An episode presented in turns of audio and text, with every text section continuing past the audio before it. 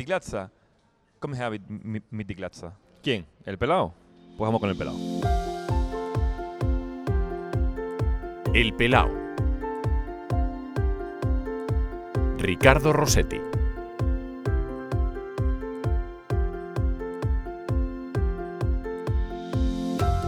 ¿Cuándo te diste cuenta que eras calvo? Cuando me di cuenta, mira que como conozco el formato del programa, lo he pensado y reflexionado y pensándolo fue con 21 años, 21-22, en, una- en un viaje que tuve por Grecia, en Creta, estuve tres meses de prácticas, hice poco realmente.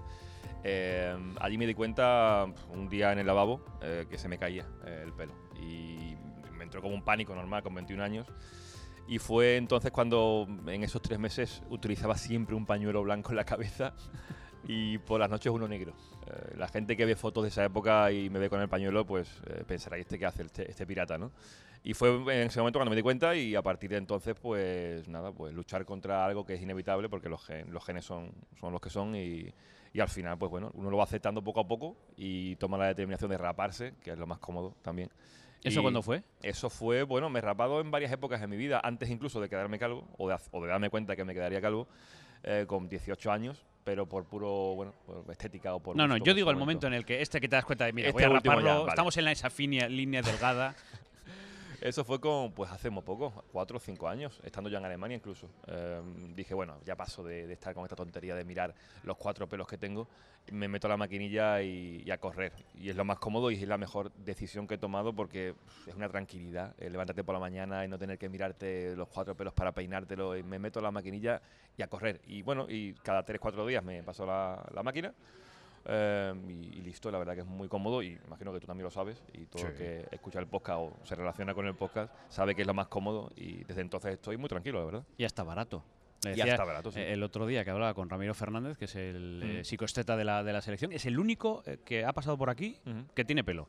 Pero claro, como era mi peluquero, pues entonces tiene, tiene chance. Entonces ya no es el pelado. Sí, sí, pero es que era mi peluquero. A él le Ah, pregunté que cuándo se había dado cuenta que yo era calvo, pero entonces, eh, eh, claro, me decías, somos, somos un- los peluqueros nos odian, ¿no? Porque dejamos de pasar por allí, porque al final es barato. verdad, es bueno, verdad. tú con la barba no sé si estoy, eh, vas, pasas por el barbero Yo o no no. voy, no voy al barbero. Quiero hacerlo, quiero probarlo, pero es caro. Es caro. He mirado por aquí, porque ahora con el tema de los, de los hipsters, ¿no? Eh, se, ha, se ha puesto muy de moda, ¿no? El, el irse a la barbería. Yo lo quiero probar, pero son 50, 60 euros por, por retocarte algo que... ¿Cómo? Creo que sí, creo que sí, que por ahí andan los precios. Por lo menos ¿Aquí? en Alemania, sí, sí, sí. Bueno, en España yo creo que es más barato. Yo, yo no llevo barba, pero Yo vamos. ni idea, pero bueno, yo lo hago, uf, me la recorto como puedo. Ya, ya, ya. y ya me han dado un toque de atención con el bigote, que lo tengo muy largo, mi novia, y, y ya le he dicho que bueno, que a ver qué, qué hago, si me voy al barbero o si sigo yo por mi cuenta, pero bueno, que el- lo de la barba es lo de menos, el, pelo es lo importante, que para eso estamos en el pelado.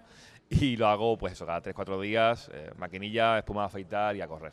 O sea, tú eres de espuma de afeitar, de, de Sí. cuchilla y dejarlo Sí, a ras. sí, a ras, eh, y más fácil realmente, porque te la embadurnas rápido, sobre todo por las mañanas, para que se abran bien los poros y sale mejor. Y con agua caliente, espumita y prácticamente sin mirarme. Antes lo hacía con un espejo atrás por el miedo a que me pueda cortar, pero ya, de Ya una, tienes práctica. De una, sí, sí, sí. Oye, ¿y, cuando, y tienes fotos de cuando tenías pelo? ¿Tú llegaste a tener pelo más largo? ¿Te reconocen en, esa- en esas fotos? Pelo largo no, eso ya es difícil. Pero ayer me mandaron Oye, una foto con de 14 pequeño. años uno puede tener melena y ahora estar como estamos tú y Uf, yo. Si yo te contara, si yo te contara, Ricardo. Eh, he llegado a tener, el, ¿te acuerdas del flequillo de Ronaldo en Sí. el Mundial de 2002? Mira, el otro día Ramiro hablaba de Pues este. yo tuve una época con el flequillo, pero no como el de Ronaldo, sino Ah. por aquí, por la barbilla. Ah, bueno. Sí, hubo una moda ahí. Uf, de una época, una moda, sí, sí, muy, una, una moda muy complicada en esa época y, y la tuve así, incluso también así, y, pero largo, largo, largo, con melena y- imposible. De pequeño tenía un poquito más de tipo mullet, Sí. eh, pero ya con una cierta edad el pelo ya, tú sabes, ¿no? Mi padre tiene prácticamente la misma cabeza que yo en ese sentido, eh, de entradas y de, y de coronilla. Y cuando ya te das cuenta de que es inevitable, pues la verdad que lo aceptas, eh, te lo tomas con, con- con naturalidad y nada. hombre, lo de la maquinilla, evidentemente, eh, si uno se rapa es porque no acepta Ya. el que se va a quedar calvo. O sea, es un poco un- una contradicción, ¿no? Pero es comodidad al fin y al cabo, es no tener que pensar en el pelo, que al final quita mucho tiempo pensar en el pelo, sobre todo cuando vas a salir fuera, de fiesta. Y, yo lo digo con, con sinceridad. Eh, te tocas mucho ahí el flequillo ese que ya no tienes y, y tú no te das cuenta del ridículo que haces tapándote cuatro pelos. La gente sí, y al final dice, mira, me rapo Fuera. y fuera problemas. Oye, ¿tú eres de los que usa champú? Yo shampoo no uso. Lo pensé también porque tú lo preguntas siempre, pero yo creo que no. De vez en cuando cuando se agota el gel y hay por ahí champú, pues lo uso. O sea, Eh, tú lo que pilles por Lo que pillo por ahí, sí, sí, sí. sí. Bueno, anda, eso también está bien. Eh, hola, Juanma Romero. Muy buenas, Ricardo. Eh, bienvenido al podcast. Encantado. Eh, que sepas que eres el mm, primer internacional, digámoslo así. Hasta ahora todas las entrevistas, todos los podcasts los habíamos grabado en España, en Barcelona, recuerdo en Vitoria con, eh, con Pablo Infante. eh, ¿qué, qué, qué más he hecho? Bueno, sí, eh, hemos grabado muchos en Barcelona, algunos en Madrid, pero no había salido, no había cruzado las fronteras para Ujú. decirme, y ahora estamos aquí en Alemania. Por- hoy, cuando se está grabando el, el el- el podcast, estamos en la previa del, del Dortmund Barça, que se estrena en la Champions, que también tendremos un poquito de tiempo. Partidazo. Cuando la gente lo, lo escuche y lo vea, ya será otra cosa, porque ya, ya el partido ya habrá pasado, ya, ya no tendremos nada, nada que contar. Eh, oye, ¿qué haces tú en Alemania? Uf, Porque qué- tú, espera, primero, ¿de dónde? Ya te he visto con el acento, ¿por dónde puede venir? Eh, haciendo no lo puedo ocultar. De Huelva, del sur de España, eh, de una tierra maravillosa, eh, pero que, bueno, por circunstancias de la vida, como pasó por 2013, 2012, la crisis, que llevó a mucha gente a buscarse la vida afuera o oportunidades en otro lugar, me llevó a venirme aquí, aunque realmente, y siendo sincero y honesto, no me vine aquí por, por oportunidades laborales, me vine por amor, como muchos otros, que al final, pues, o te vienes por trabajo o te vienes por amor. En mi caso fue por lo segundo, y nada, pues me vine aquí, eh, pero bueno, el amor tiene estas cosas que fue estar aquí un mes y me dejó mi novia Al mes. al mes de llegar aquí. eh, pero bueno, lo acepté en el sentido de que cuando uno emprende un cambio así, no puede rajarse por circunstancias como esta, ¿no? Ya, pero al mes dice lo Ya. primero, lo más fácil es decir, hago la maleta y me voy otra vez a Huelva. Y, y lo pensé, obviamente, y la gente me, me- me lo decía, 20 que haces allí, porque además viene en septiembre, con el tiempo que empieza a ponerse horrible, insoportable, el choque cultural tremendo, el idioma, el no conocer a mucha gente, fue una etapa muy jodida, eh, siendo, siendo honesto, pero dije, bueno, Juanma, eh, yo soy un tipo que soy un ganador, o por lo menos interpreto que la vida hay que tomársela siempre como un desafío, ¿no? Y ese momento era, era decir, o me, o me voy y he fracasado, o me quedo y lo intento. Y opté por lo segundo y bueno, aquí llevo seis años ya. Y aquí eh, están triunfando. Por cierto, yo creo que ya te, te conocen. eh, Bueno. Cualquiera ya puede. ah, Bueno, eh, lo que pasa es que a lo mejor tardan un poquito a asociar o no han asociado Juanma Romero arroba Guardiolato. Guardiolato. En, en Twitter te buscan por Guardiolato y ahí te defines y te has hecho un personaje en, en la red, aunque aquí haces muchas cosas. Bueno, aquí trabajo ahora mm, para la Bundesliga, para la web oficial de la Bundesliga. Eh, ahora también ha surgido una oportunidad con Radio Marca, lo que me permite estar un poco también ya entrando un poco de nuevo en la radio española, que es lo que pff, más echo de menos, porque yo tuve mi época en Cadena Ser en, en Huelva, en Ser Deportivos, y todo lo que es radio a mí me, me encanta, ¿no? Eh, y aquí, bueno, pues básicamente eso, Bundesliga, eh, de vez en cuando cositas para otros medios eh, latinoamericanos, sobre todo, como corresponsal aquí, buscando un poco la, la vida, porque al final como, como autónomo que soy, hay que estar siempre buscándose las habichuelas y, en mi caso pues tengo eso de, de la Bundesliga y, el fútbol alemán intentando meterlo por ahí por todos lados. Lo primero, la Bundesliga. Mi asociación es, bueno, pues como trabajar en la liga, en, en la- en lo que es la, la empresa de la liga la- en, en España. Sí, bueno, aquí en, el en la Bundesliga... Con sus matices será, pero. Claro, ¿Es, lo mismo o no es lo mismo? O sea, la patronal de los clubes. Sí, pero digamos que la empresa que gestiona todo lo que es comunicación de la, de la liga, la Deutsche Fußballliga, eh, hay diferentes empresas dentro, ¿no? Está Digital Sport, que es donde estoy yo, que es la que gestiona los contenidos de vídeo, Sí. eh, de website, y ahí estoy yo, digamos, ¿no? La liga está un poco por encima, que gestiona un poco todo, derechos de televisión, eh, yo estoy dentro básicamente de contenidos eh, digitales, en este caso, eh, en español, en mi idioma, y, y básicamente yo estoy ahí, o sea que es la liga, evidentemente, porque tenemos que dar una imagen eh, corpor- corporativista, obviamente, eh, de lo que es la competición, tener que ser muy, muy, muy pulcro en lo que estamos diciendo, en lo que estamos escribiendo, obviamente, eh, pero sí, básicamente es la imagen de la liga la que damos y si la gente pues, nos busca por bundesliga.com eh, barra es, pues verá el contenido que hacemos, que ya te digo que es un contenido muy orientado no solamente al público español, sino también al público, fundamentalmente al público latinoamericano. Con entrevistas, reportajes y todo lo de que todo. se genera. En, Sí, en- sí. en esta liga que la tenemos conceptuada desde España como muy organizada, eh, muy, muy alemana, como, como son los alemanes, eh, muy de cara al público, muy para, hecha para el, para el espectador, para los aficionados que van al campo, porque aquí los abonos son baratísimos en comparación con el fútbol español. Mm. ¿Es así? ¿Ese, ese concepto, tú que lo tienes ahora mismo desde dentro, eh, es tan como lo vemos desde fuera? Lo es, lo es como. yo tengo la experiencia personal y después cuando he hablado con jugadores ¿no? que, que han venido aquí, aunque sea un corto espacio de tiempo, recuerdo incluso el caso de Boyan o Omar Bartra, que tuve mucho contacto con él, eh, encantados con cómo, funciona todo, eh, cómo es la gente, cómo te respetan. Incluso recuerdo James, ¿no? que siempre decía de que cuando iba por ahí por Múnich, que Múnich es una ciudad importante, grande, eh, nadie lo paraba por la calle o cuando comía en un restaurante nadie lo molestaba. Valoran mucho eso, ¿no? de que la gente aquí, la opinión que tengo yo es que el fútbol no es tan importante. El fútbol se reduce al fin de semana, la gente va con muy- bueno, locos perdidos al fútbol, a echar el día con la familia, con los amigos, beber mucha cerveza, ir al fútbol y termina el domingo y el lunes empieza la semana de trabajo, de aplicarse en la vida de cada uno.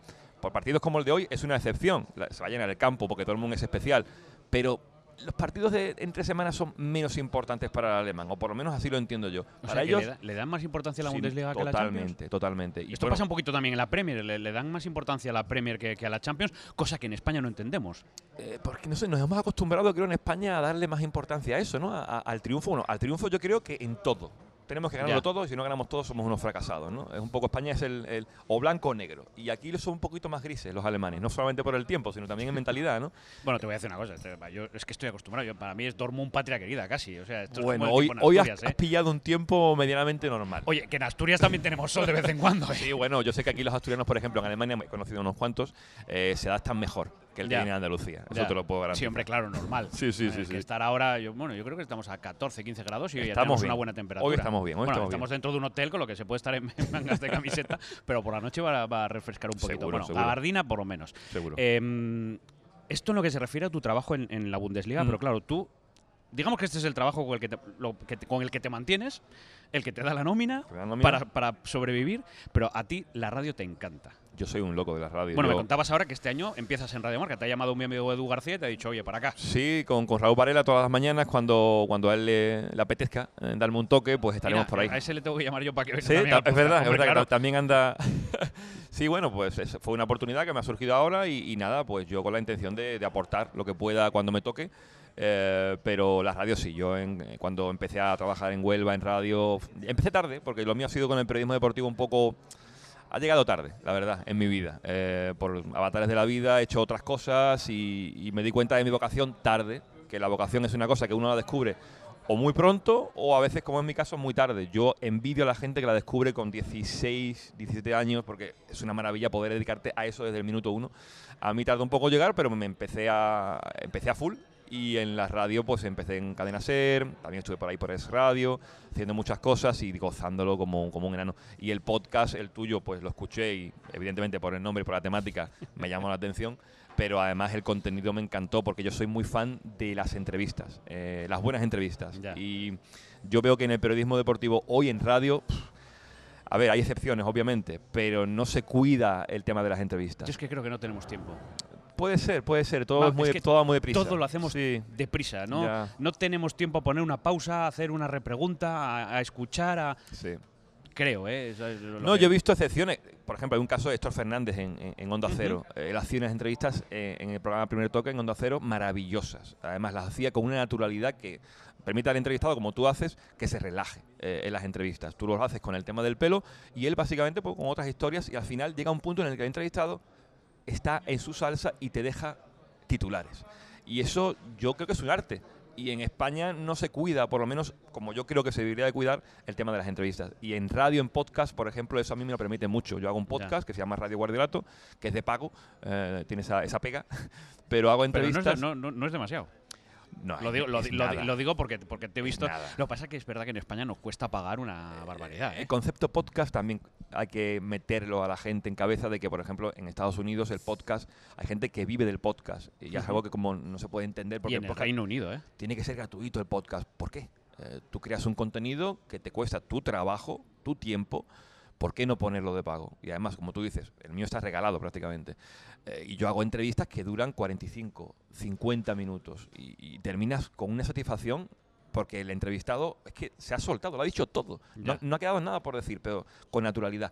Y eso yo lo puedo hacer en podcast y en radio eso es imposible, como tú decías, el tiempo es muy justo y entrevistas buenas y largas prácticamente es, es muy difícil. Radio Guardiolato es como lo Guardiolato. No, no, no he sido muy original. ¿eh? No, no, no, no. Eh, ¿Por qué lo de Guardiolato? Buah, esto da para cuatro programas, eh, Ricardo. Eh, Va- vamos un poquito rápido que nos llega el partido. Tranquilo, tranquilo. Eh, resumiendo un poco, yo empecé en Twitter como mucha gente en 2009-2010 Ujú. y al 2011, después de la final de Champions, que ganó el Barça en Wembley, tomé la determinación de cambiarle la cuenta, el nombre, por, bueno, fue el año aquel de Guardiola, viaja a Pamplona, todo lo que se lió los medios, la caña que se le dio a Guardiola, por lo menos lo que yo pienso, y, a- y hubo una portada del diario creo que fue, o Diario Marca, que pusieron Guardiolato, por el tema de Villarato, Guardiolato, Sí. los árbitros, y dije, bueno, yo me voy a poner el nombre este en cuanto termine la Champions, y si gana el Barça, y ganó, y de qué manera, ahora sí. Y Es la del, la del United en Wembley. en Wembley. Partidazo, final increíble y nada más que acabó la final, me fui al ordenador, puse arroba guardiolato, le cambié el nombre, puse una biografía que me acuerdo perfectamente, que era tras el pasillo eh, llegó Guardiola y todo cambió, olvidamos el victimismo y consolidamos una identidad. Esa fue la biografía, Tras el pasillo, que es el que le hace el Madrid. Barça al Madrid en el Bernabéu con la Liga de Schuster. que fue la temporada antes de, de llegar Guardiola. Puse eso y a partir de ahí, pues hasta, hasta hoy. Creció mucho en los inicios, ha seguido creciendo y se haya convertido, bueno, tener 100.000 seguidores, yo no lo pensaba realmente cuando empecé. Y conocer a Guardiola también, tampoco lo imaginaba cuando empecé. Oye, cosas bueno, de- Entonces, entonces- y Guardiola, cuando, mira, se llama Guardiolato. Él, se- me conocía. ¿Te conocía? Él sabía Ya quién era. sabía de sí, ti. sí, sí, sí, sí. Yo, me, a ver, podía imaginarme levemente de que en Twitter al final todo el mundo se conocía en esos inicios, ¿no? 2011, 2012. Y cuando conocí a Pep eh, en un entrenamiento, gracias a Martí Perarnau, eh, em, me presentaron como, aquí está Guardiolato. Y ese rió y, hombre, Guardiolato. y fue muy, fue muy curioso, fue muy curioso y yo me quedé un poco alucinado, ¿no? De que me conociera Pep, aunque me lo podía intuir, ¿no? Y, y nada, y él pues tiene su cuenta de, de Twitter, creo que otra diferente a la que él tiene oficial, para ir un poco ¿eh? mirando lo que, lo que se va diciendo. Le, le- gusta saber lo que contamos. Hombre, yo entiendo ¿eh? que yo entiendo que O lo que, Guardiola- lo que cuentan las personas que, a las que yo- le gusta ho- seguir. Hoy día hay que estar pendiente de ese tipo de cosas porque al final eh, las redes sociales tienen un poder importante. Yo creo que más del que deberían tener siendo lo que son, porque hay muchísimo troll dentro, pero obviamente tienen que estar pendientes y, y Guardiola lo hace y a mí me tenía calado y cuando lo conocí, pues bueno, fue, fue muy simpático y, y nada, mantuve con él un contacto durante el tiempo que estuvo en Múnich y ya cuando se fue, pues ya pues prácticamente nada. Ahora ya no. Cuando No, está- no. Ahora que está en el City ya es más complicado. Cero, complicado más. Creo que Guardiola tiene un entorno que también eh, permite que él se dedique solamente al fútbol y el entorno lo, lo- lo protege bastante bien. Eh, yo creo que los entornos de Guardiola y Mourinho no son muy distintos, Ya. O en su momento no lo fueron, me he dado cuenta después con el tiempo, porque al final Mourinho da una imagen, Guardiola da otra, pero los entornos siguen siendo también protectores en ese sentido, ¿no? porque se dice mucho, bueno y malo, y hay que saber gestionarlo también con ese entorno, que al final son gente la que forma el entorno, y yo creo que Guardiola tiene un entorno que lo, lo cuida muy bien, y él también es un tipo muy listo, pero sobre todo un enfermo, un enfermo de lo que es el fútbol, y él tiene que estar concentrado en lo que tiene que hacer, y eso lo hace como nadie, y, bu- y bueno, yo soy muy fan de Guardiola, o sea, que la gente no piense que yo digo esto con, con afán de nada, o sea, Guardiola, yo soy mm, fan absoluto de Pep, porque, porque ha sido el mejor técnico de la historia del Barça, que es mi equipo, y, yo creo que es el mejor técnico mm, en la historia del fútbol. No lo sé si se, si se puede decir así, porque al final los títulos al final deciden quién es mejor y quién es peor, pero yo creo que Guardiola como influencia en el fútbol, lo hemos visto ante el Norwich City, que le ha jugado al Norwich City como él juega habitualmente. O sea, un juego que no se ha visto en Inglaterra de un equipo inglés nunca, eh, y lo ha hecho él. Y en Alemania lo mismo, eh, cambió la mentalidad, por lo menos durante un tiempo en el que estuvo él, la gente jugaba lo que jugaba Guardiola. Ahora un poquito menos, ha, vuelto a- al contragolpe un poquito más, al juego directo. Pero eso dice mucho de un entrenador, o sea, dice todo. Que, que él cambie una liga, una mentalidad, es algo increíble.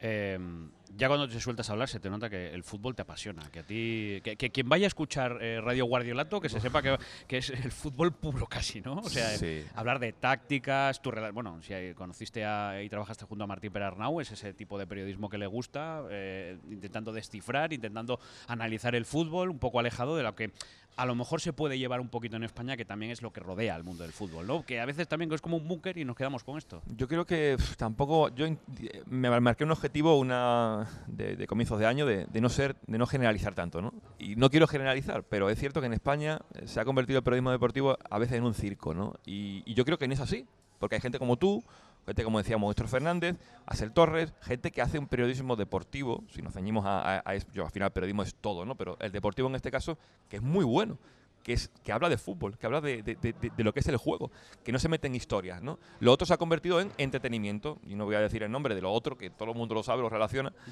que no se puede la gente quedar con que el periodismo deportivo es eso. El periodismo deportivo es mucho más, es una pasión, para empezar. Ujú. y, y la gente que hace, que hace algo con pasión es gente que, como yo, cuando habla de fútbol, se, se pone con la vena hinchada. ¿no? Eh, es algo que, que- que hay que también un poco llevar por, el, por el- la buena senda, como tú decías en tu biografía en Twitter, eh, ser éticamente correcto a la hora de, hacer periodismo. Eso es lo que a lo mejor se ha perdido un poco de lado, eh, el ser, el pensar un poco en, en el otro, el ser un poco empático en cómo decir las cosas. Pero periodismo deportivo bueno hay mucho en España, en español, eh, y hay otro que es muy malo, que es pernicioso y al final es el, es el que la gente le queda, porque es el que más resalta, ¿no? Al final lo que hace más ruido es lo que más se nos queda en, los ojos, ¿no? Pero yo creo que hay periodismo de- deportivo muy bueno eh, y bueno, hay gente que lo hace aparte por amor al arte, otros, ¿no? Que, que te quedas alucinado. Yo en Twitter he conocido gente que, que cuando he visto lo que hay en Twitter digo, "Bueno, yo de fútbol no tengo ni idea. Porque hay gente que, que- escribe de fútbol, Bueno, que lo eh, analiza, que es hemos- increíble. yo creo que hemos conocido ahora casos de, de- de, mm, gente a la que le gusta el fútbol y que ha empezado a expresarse en Twitter y que ahora trabaja en equipos de fútbol. Y no me extraña. Y hay varios casos. Sí. Eh, Abel Rojas, por ejemplo, en la. Real Sociedad, eh, buen amigo además. Eh, eso sucede. Bueno, yo creo que el entretenimiento es necesario también, porque si no, a veces es demasiado aburrido de darle como demasiada importancia a lo que es un juego que, que también necesita un poquito de, de- de esa fiesta, de ese entretenimiento. Sin embargo, a lo mejor esto que, que estamos comentando de, de la parte negativa viene asociado, por ejemplo, con tener prácticamente que uno defender un equipo de fútbol. Y tú no tienes ningún problema en, en decir que tú eres del Barça. Ninguno. Es que creo que la honestidad va por encima de otra cosa, eh, de, de la, de la objetividad incluso, porque la objetividad es imposible. Eh, uno puede acercarse mucho a ella, pero tenerla exacta es imposible. No existe, porque todo el mundo es de un equipo en el fútbol. Y decirlo creo que es lo más honesto que uno puede hacer. Y ahora, a partir de ahí, que, el, el que lo escucha valore en función de lo que esa persona hace con su trabajo. ¿no? Decir ya, es que es del Atlético de Madrid y ya eh, todo lo va a medir porque es del Atlético de Madrid. No, perdona, esa persona puede también ser crítica en su juicio, pero hay que analizarlo eh, en todo su contexto, no solamente porque diga que es de un equipo. ¿Y, y- eh, ¿Tú eres del Barça porque te gustaba en su momento el Uh. fútbol que practicaba o eres del Barça desde pequeñito? Otro, otra pregunta complicada, A ver. porque yo era del Madrid de pequeño. ¿Cómo? Hasta los 10 años yo fui del Madrid. Pero vamos a ver, o sea, vamos a ver. Espera un segundo, Juanma. Es que a mí me han dicho que tú puedes cambiar de pareja, puedes cambiar de colegio, Ya, puedes ya. cambiar de ciudad, puedes ca- pero que de equipo de fútbol no cambias nunca. Yo esto lo he contado varias veces ya, los seguidores de Twitter lo, lo- lo- lo saben, creo. Eh, con 10 años yo era del equipo que todo el mundo era, que era el Madrid. La Quinta del Buitre, yo tenía pegatinas de Tendillo, de Michel, de Hugo Sánchez. eh, y yo era del Madrid porque todo el mundo era del Madrid, no tenía ni idea de fútbol. Y un día mi padre era de Barcelona, vimos el Barça 5, Real Madrid 0, con Romario, la cola de vaca. Ujú. Y dije, bueno, aquí el que juega fútbol es de Barcelona. ¿Esto cómo puede ser? Yo porque soy del Madrid. Me cambio. y con 10 años... así. Así. Yo he sido un poco iluso siempre en mi vida cuando era pequeño y fui al colegio diciendo, yo soy de Barcelona. Y la gente, chaquetero, normal, ¿no? Chaquetero. Lo, lo pasé mal. Bueno, ah, bueno, no, es que el que juega fútbol es de Barcelona. Al año siguiente nos metió 5 el Madrid, Con la manita de vuelta con Con. Y dije, no, yo soy de Barça. O sea, hay que pasar lo bueno y lo malo. Y ahí me di cuenta de que era de Barça, más que en el 5-0. Me di cuenta cuando perdimos de que no, no, hay que aguantar ahora la derrota y ya está. Y a partir de ahí, pues ya culé al máximo. Sigue siendo tan, pasio- tan pasional porque, claro, eh, venimos ahora de unos años don- donde el Real Madrid ha ganado cuatro Champions en cinco años y eso para un barcelonista es complicado. Y yo las he vivido todas aquí, en Alemania. Que no sé si eso es bueno o malo. Es duro. Hombre, lo- a- el Madrid en ese camino ha pasado muchas veces por aquí. Sí, sí, en Múnich ganó 0-4, yo me acuerdo que lo viví muy mal, en plan, no, no, o sea, Encima a Pep. con acá Pep, o sea, venga, Pep, es el momento. No, 0-4 fue duro. eh, y ganó una Barça por. Estuve en Berlín, eso fue bonito también, hay que decirlo. Pero claro, ver cuatro Champions del mundo. Cuatro no, no, sí, cuatro, cuatro en Madrid. Sí, sí, Cuatro 0-4. en Madrid. Aquí en, en, en Alemania es duro, ¿no? Yo no me lo esperaba. mm, Creo que nadie se esperaba que pudiera ganar Madrid cuatro Champions en cinco años. Y bueno, eh, pues nada, pasándolo como, como, como, como se puede y esperando que pasa pues este año, en que empiece hoy aquí en Dortmund a, a ganar esa esa Champions que ya se va echando de menos, la verdad. Sí, porque todavía yo veo a mucho barcelonista deprimido de- después de Anfield. Uf, lo ¿eh? de Anfield, te lo digo yo por Twitter, porque te puedes imaginar que con 100.000 seguidores las interacciones ¿Te son... pegan muchos palos después? ¿Te van mucho a buscar? A ver, a buscar, a buscar, me han ido a buscar con Guardiola, mucho. En su momento cuando estaba en el Bayern, por ejemplo, que te has ido a, a Alemania por Guardiola, bueno, me daban una caña increíble, ¿no? Que, te, que eres del Bayern, no eres La gente, ¿no? Y ahora me dan un poco menos, la verdad. Hubo un- al principio, cuando estuvo en, en- en el City, al, al comienzo, un poquito más de caña, cuando no ganó nada en su primer año, pero ahora un poquito más relajado el ambiente. Hasta que pierda. Cuando pierda en un duelo de Champions directo, pues la gente mandará mensajitos siempre, ¿no? Pero más con el Barça, la, la interacción cuando hay un partido de Barça es increíble. En Twitter, en el mío, bueno, la gente que me sigue, la mayoría es culé. Y es alucinante la que se lía en, en Twitter cuando pregunto, por ejemplo, qué os ha parecido el Barça en el Sadar, en la primera mitad, que fue un partido bastante eh, cortito futbolísticamente hablando. Pues fue una locura. O sea, se fueron a 500 eh, mensajes de la gente. Yo no, no leí ninguno en el momento porque digo, no puedo leer esto. ni- y no puedo ni leer ni responder. Porque eso es- una cosa que me da un poco de pena no poder responder a todo el mundo. Pero es, es que es muy difícil. Si no, no vives. Es que claro, es que no puedo. Si te llegan 500 No, respuestas, no, no estás puedo, todo el día. no puedo. Y me gusta responder a la gente, me gusta que todo el mundo se sienta, bueno, porque al final yo creo que los seguidores es un número. Eh, vale igual uno que tenga 800. Ayer, por ejemplo, hice un podcast con, con un, un chico, Sergi Carmona, que tiene 800 seguidores, pero habla de fútbol que te cagas. Eh, y eso, pues, uno lo agradece, decir, hostia, es que tiene 800 seguidores, pero es que sabe igual de fútbol que, que otra gente que tiene más, que no mide la calidad el número de seguidores, así, muchísimo menos. Pero hay que saber escuchar a la gente, aunque tenga pocos seguidores. Y yo siempre quiero escuchar a todo el mundo y respondo a los que puedo, aunque hay gente que se enfada. Juanma, que no me responde, responde a este. Pues, ¿Qué hago? ¿Me ha pillado en otra cosa? ¿Qué, qué hago? Sí, sí, eso, esto pasa, ¿eh? O sea, eh, parece que tienes que dar... Hay, hay momentos... y- Justificarte. no, no, es que hay momentos... de- "Mira, Voy a poner...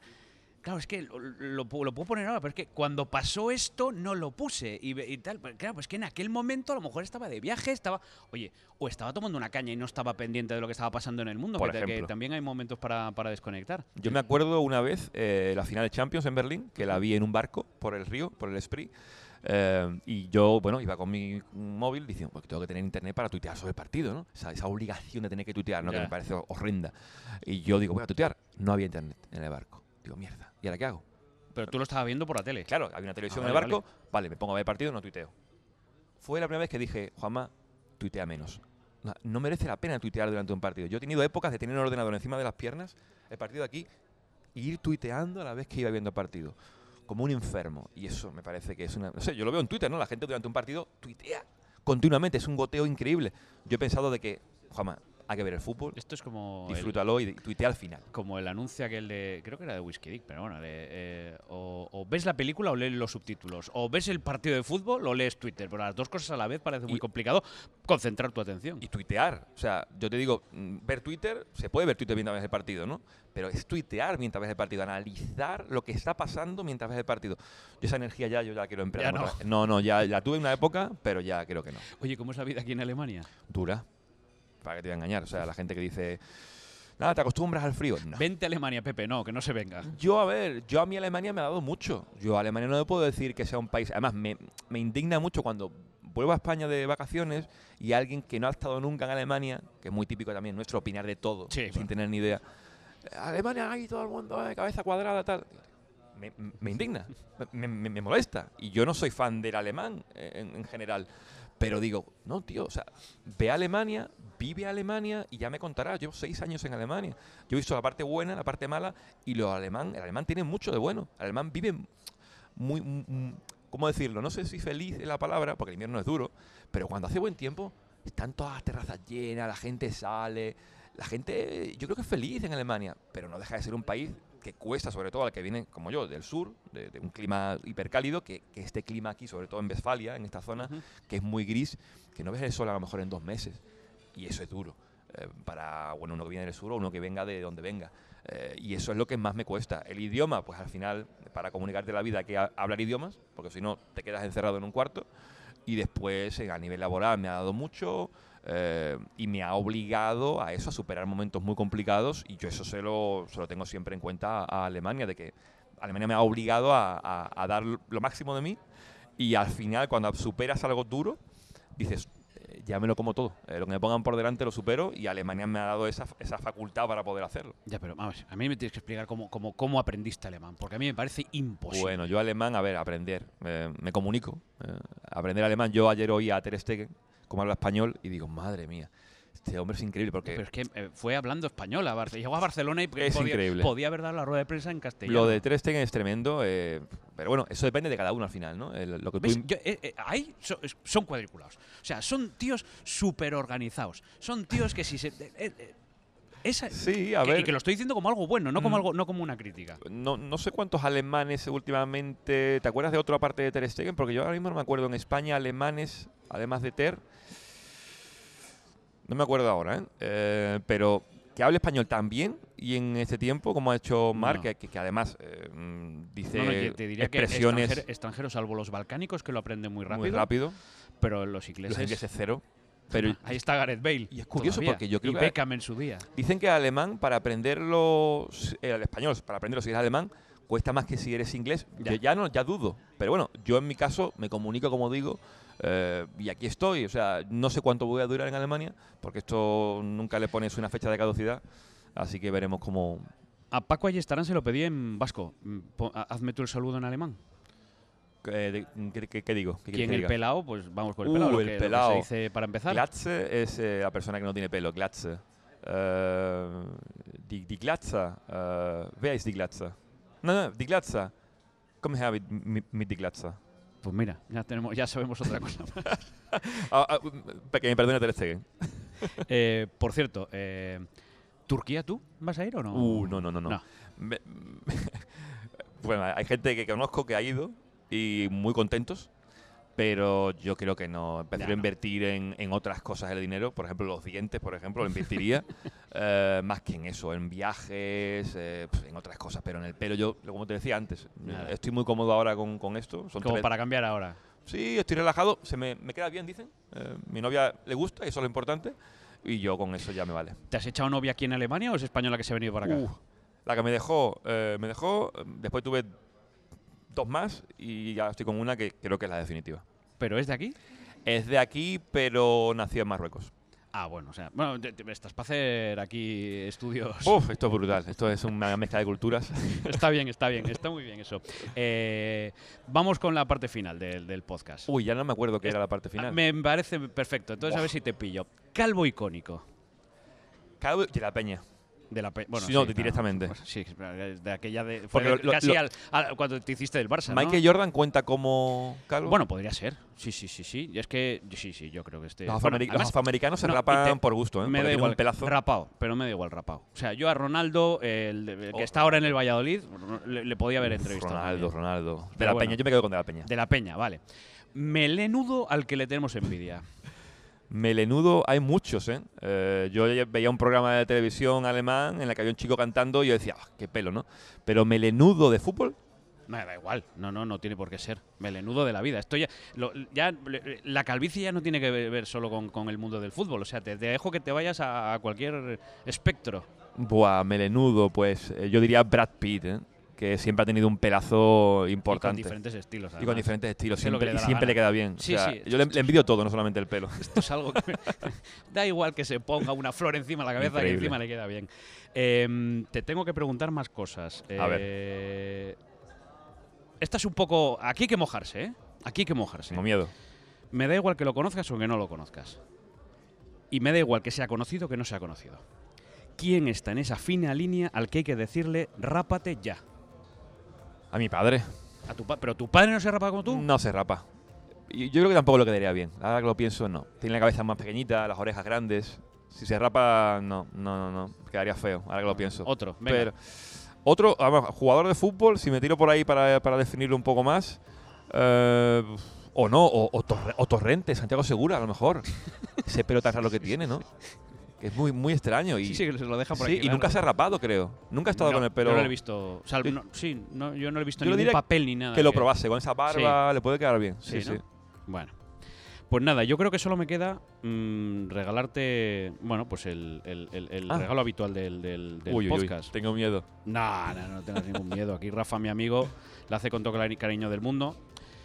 La pongo en el, en el iPad porque, Buah, mira, qué vamos bueno. a ponerla aquí. La pongo en el iPad porque e- en, la maleta venir con una caricatura, venir con un cuadro es, es un poco. Enorme. Yo te la enviaré, pero bueno, mira, aquí está en el, en el iPad. Enorme. Me encanta. Eh, la verdad es que tiene mucho mérito, te voy a decir, ¿eh? Me porque encanta. al tío le doy una fotografía y lo, y ha, y- pilla- ha pillado los gestos. Ha Sí, pillado, sí. ha pillado los ojos, las cejas, lo ha pillado. y a los. Y a los al- te diría que a los dos días no, depende cómo lo pille, pero incluso hasta las dos horas va y, me manda, y me manda esto. Mira, qué con tu- genio, qué genio. con tu camiseta del Barça. ¿Tú eres de la de cuadros o no te gusta la de cuadros? A ver, yo he dicho que me gusta si no fuera el Barça. Ya. Pero es el Barça y yo soy un poquito tradicional y clásico en ese sentido. Y las líneas, las rayas, eh, no sé, el Barça. Al final nos, acostumbraremos como a aquel pantalón rojo que tuvo en la temporada Sí. 2005-2006. Sí, sí, sí, sí. Así que bueno, es bonita, la verdad que es bonita. A ver la de hoy, que va a ser la tercera, que es preciosa y cómo queda. La verde, ¿no? La verde inspirada en aquella verde. Esa más bien, ¿no? Sí, o turquesa, sí. Mm. Inspirada en aquella de, bueno, de, de La tem- Recopa. Sí, Mm, de, de con lo- Ronaldo. de los años 90. Mm. Me- ¿Vas a volver a España? ¿Te pasa por Definitivamente. cabeza? Sí. ¿O te vas a quedar aquí ya? De verdad, a mí Alemania me ha llevado a, a pensar a largo plazo porque el alemán planifica mucho, eh, pero también quiero vivir al día. Eh, no quiero pensar a, a más de un mes vista. Eh, vivir al día, ver cómo va esta temporada, que es siempre temporada a temporada, y ya a partir de ahí ir viendo cómo va mi relación, cómo, cómo va el trabajo. Pero España, evidentemente, cada vez que voy es siempre un, un pellizquito, ¿no? Que me da de a ver cuándo pudiera ser, ¿no? Que regresáramos a, a España, donde fuera, la verdad. Pero mi tierra, eh, Andalucía, pf, allí como se iba, allí no se iba en ningún sitio, con permiso de, Por supuesto. La, Asturias. la gambita de Huelva, las tortillitas de camarones. Eso es demasiado y cada vez que voy en verano es como, oh, ¿por qué no me quedo aquí no? y no me voy más? Pero bueno, aquí seguimos y hasta que aguantemos, aquí seguiremos dándolo todo.